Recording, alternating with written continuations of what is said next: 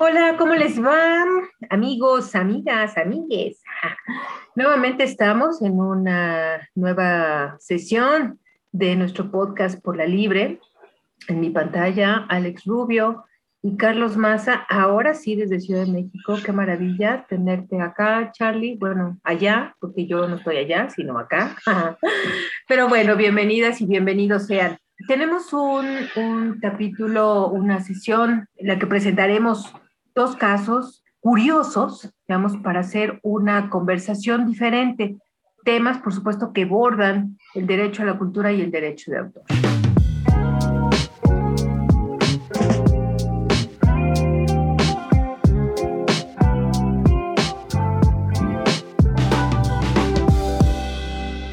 Iniciaremos con una...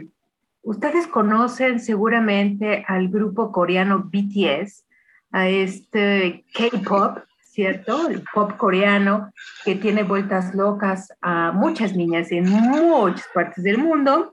Bueno, pues Alex nos va a comentar eh, un suceso muy reciente que tiene que ver justo con derechos de autor y un grupo tan popular mundialmente como BTS. Hola Alex. ¿Qué tal, Moni? Hola Charlie. Bueno, les platico que estaba yo viendo Twitter cuando veo pasar y en los trending topics, donde todos los días algún tema de K-pop es trending topic, porque los ARMY son una fuerza enorme. Se estima que por ahí 18 millones de, jóvenes eh, forman parte de algún ARMY en algún lugar del mundo. Y ellos comienzan a empujar dos, dos hashtags que son eh, Twitter fake copyrights este, falsos copyrights de Twitter y eh, malicious ¿no? DMCA, o sea, los reclamos por, por, por violaciones al copyright. Y a mí me llama la atención inmediatamente por qué están empujando, por qué están en bronca con Twitter. Bueno, resulta que Twitter recibe una serie de, de, reportes que cualquier usuario puede hacer por uso o mal uso de imágenes de parte de, algunas de las cuentas más grandes que tienen en, Twitter, los armies, y comienzan a bajarles el contenido. Eh, ya eh, empiezo a recabar, recabar tweets y me entero que la historia pasa porque un grupo llamado Team Copyright es al que le atribuyen el haber hecho este ataque en contra de las eh, de las cuentas de BTS, de, los armies de BTS, eh, es el que hace los claims, los reclamos de, copyright. Y dado que el sistema obviamente es altamente automatizado, se reciben una serie de reportes, eh, precautoriamente lo primero que hacen las plataformas es bajar el contenido y después vemos, ¿no? ahora sí que fusilen, fusilen y después, y después platicamos. Eh, pero los chicos de BTS alegan que este grupo eh, es un grupo, voy a leer un tuit tal cual, de extremistas homofóbicos que están abusando de las políticas para, para, bajar el, el, contenido y que es en realidad un ataque a la libertad de expresión sin contar con que es discurso de odio, ¿no? Se hace del, del discurso de odio. Ellos efectivamente señalan una página en Facebook de, que se llama Team Copyright, donde yo encontré un mensaje ¿no? que les hace decir que no importa lo que hagan, ellos van a seguir haciéndolo porque creen que debe censurarse ese contenido por promover eh, conductas que no son eh, acordes a su manera de pensar. Este grupo lo ubican en Bangladesh y eh, cierran con, muy al estilo Anonymous diciendo no perdonamos, no olvidamos, somos Team Copyright. Cosa que ya este, entra en esto.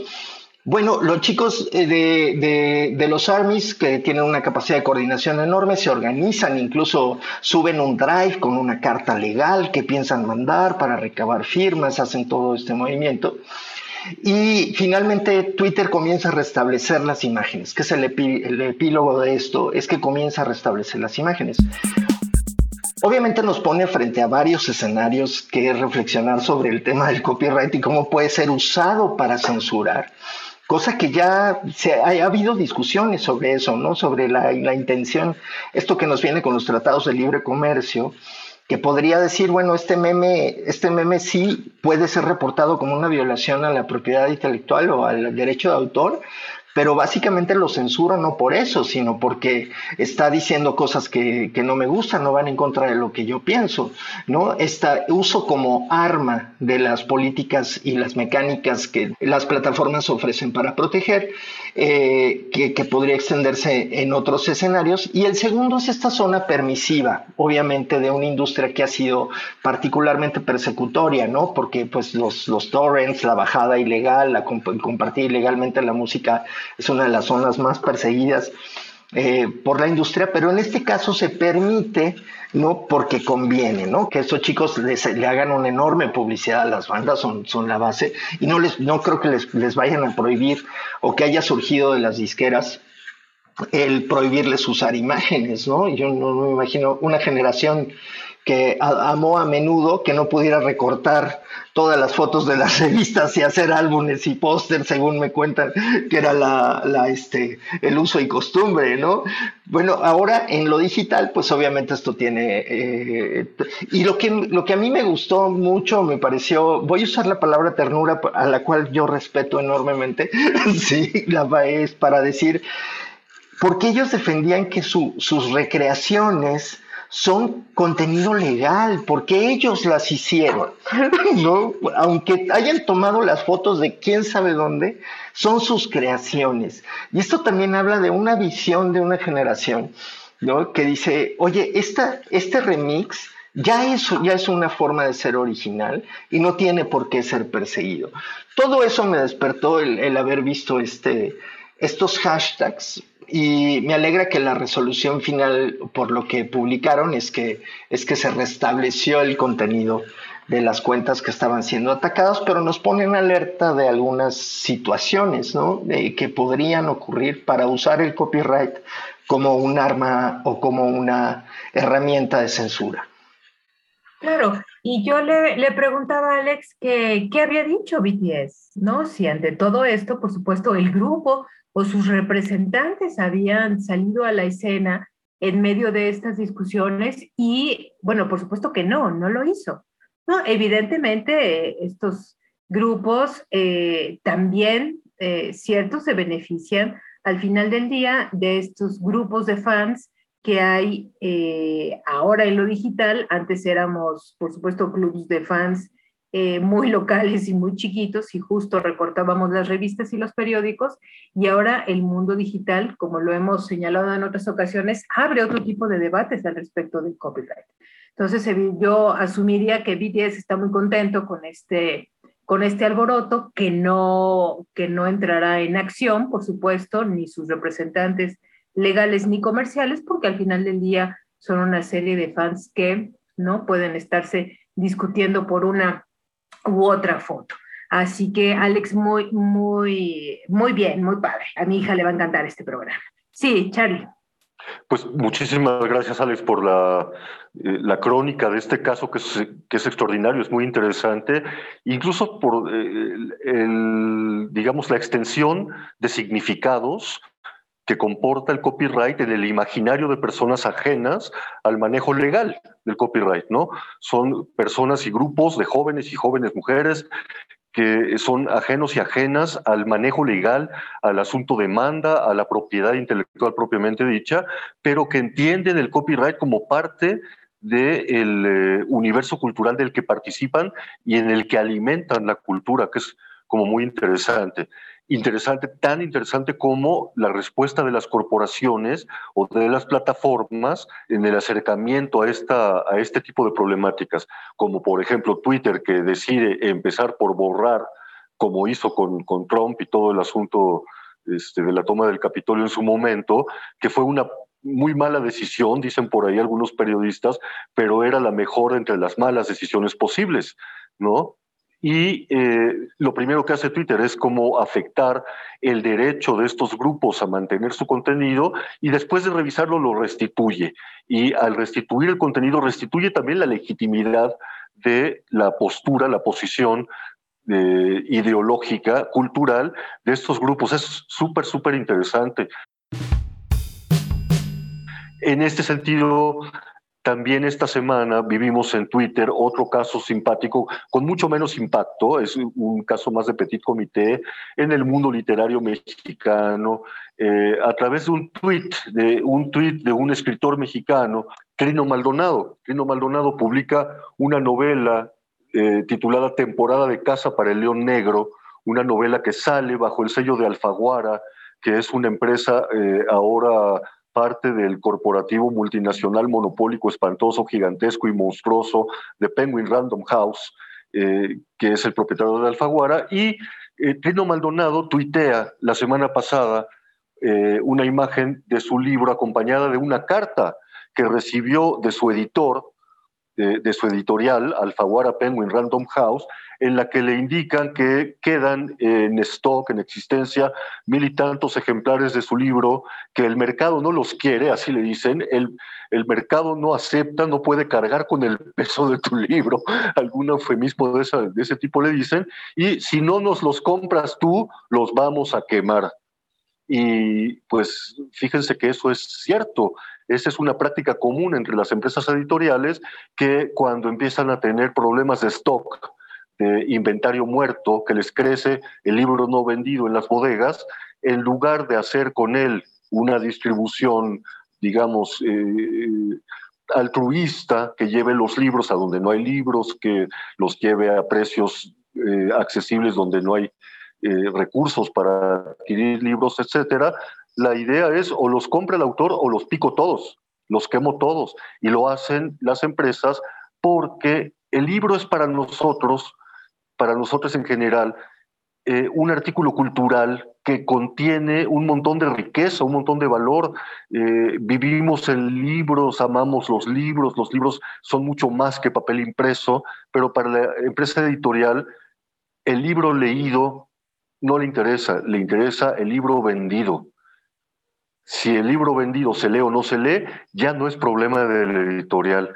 Y eh, esto me recuerda un caso muy particular que sucedió en Perú hace algunos años, cuando estaba lanzándose por primera vez la, ley, la primera ley del libro en el Perú, en el que eh, el doctor Ernesto Yepes, que era el encargado de elaborar el Plan Nacional del Libro y la Lectura para el Perú, que se llamaba Plan de Democratización del Libro y la Lectura, eh, él decía, no vamos a aceptar eh, destrucción de libros de ningún tipo, ni siquiera lo incautado por piratería, decía Ernesto Yepes, debería ser destruido, sino que debería ser utilizado para construir bibliotecas donde no las hay, en un país que carecía de bibliotecas a nivel masivo, pues eh, el sector editorial, que es la mitad de una ley de libro en cualquier país, el sector editorial se opuso y la ley del libro en el Perú nunca llegó a esa parte que se conocía como democratización del libro y la lectura. Solamente quedó en eh, eliminar impuestos para los productores de libros para que después quemen los libros que no pudieron vender. Una atrocidad. Sí, yo le, yo le comentaba a Charlie que parecía eh, mito urbano. Yo nunca había visto la carta ¿no? con la cual se anuncia al autor que sus libros, sus hijos, pues, serán destruidos porque ya no tengo espacio en mi bodega, ¿no? Porque ya no se venden. Luego entonces, pues hay que, hay que destruirlo. Qué grave, sí, justo en este, mar, en este escenario en donde los números alrededor de quienes pueden comprar y acceder a libros o a, y a novedades editoriales es, es muy poco. Además, no tenemos librerías más que en grandes centros urbanos y en donde no existen las librerías, eh, ¿por qué no distribuimos gratuitamente esto? ¿Por qué no se les pasa por la cabeza, cierto, a las editoriales hacer distribuciones y donaciones masivas? No, no, sé. Quisiera agregar algunos datos que leo en una publicación de un blog llamado El Confidencial, escrita por David González eh, en 2000, actualizado en el 2019, hice el artículo él cita eh, algunas cifras, por ejemplo, en 2013 se eh, imprimieron en España 246 millones de ejemplares, de, los cuales se vendieron 153 millones. Ahí queda, quedan 93 millones de libros, 93 millones de ejemplares cuyo destino pudo ser eh, pues carne de, de, Tetrapac, ¿no? Este, eh, digamos, eh, lo cual pues sí es trágico y además él señala también otra práctica que es contraproducente, porque las editoriales, dice, dice él y entrevista a algunos expertos, eh, atiborran de novedades la mesa de, las librerías, ¿no? Están inyectando, haciendo una apuesta en el mercado. Dice, lancemos muchos libros para, para, ver cuál pega, ¿no? Lo cual obviamente crea un esquema de, de, increíble competencia y disparidades en la promoción, de modo que el libro que no se vendió, podemos pensar en muchas razones por las que no se vendió, y quizá la, eh, sea la peor razón para que un libro sea destruido o reciclado que no se vendió, ¿no? Porque, porque nadie puede explicar por qué no se vendió. Pero bueno, les vamos a dejar el link de este artículo que ilustra un poco esta, esta situación.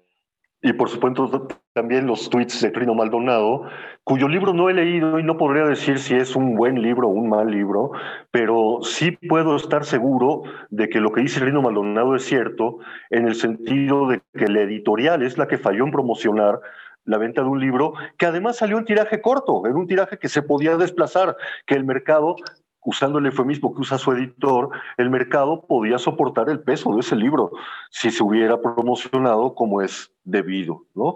Hay eh, otros libros que se promocionan, por ejemplo, el bestseller, todo el, el giro bestseller, el giro autoayuda, el giro, distintos géneros que ocupan en general la mesa de novedades de Sanborns que es uno eh, de los canales de venta de libros más importantes, pero ¿de qué libros? De ciertos libros nada más, el bestseller, el libro político, el libro de escándalo, el libro de AMLO, qué sé yo, eh, son los libros que pegan mucho en eh, esas mesas de novedades que se conocen en el argot de los editores como grandes superficies, porque Sammons no es una librería, es un gran superficie. Y las grandes superficies, las otras son este, pues Sams y Walmart y Woolworth y este, en Perú Saga y Ripley y Liverpool y el Palacio de Hierro y la bodega Urrera y etcétera, que el libro que te encuentras en la caja, cuando ya llevas este, el cereal y la fruta y la verdura en el carrito,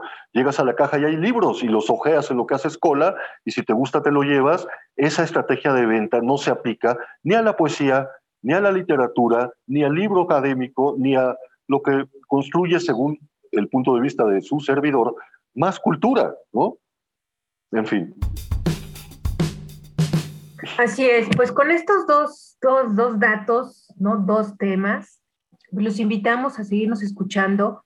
Escríbanos, eh, nos encantaría leerles, escucharles y mm, les dejaremos entonces los links de estos dos temas y hasta la próxima. Muchas gracias por escucharnos, Alex, Carlos.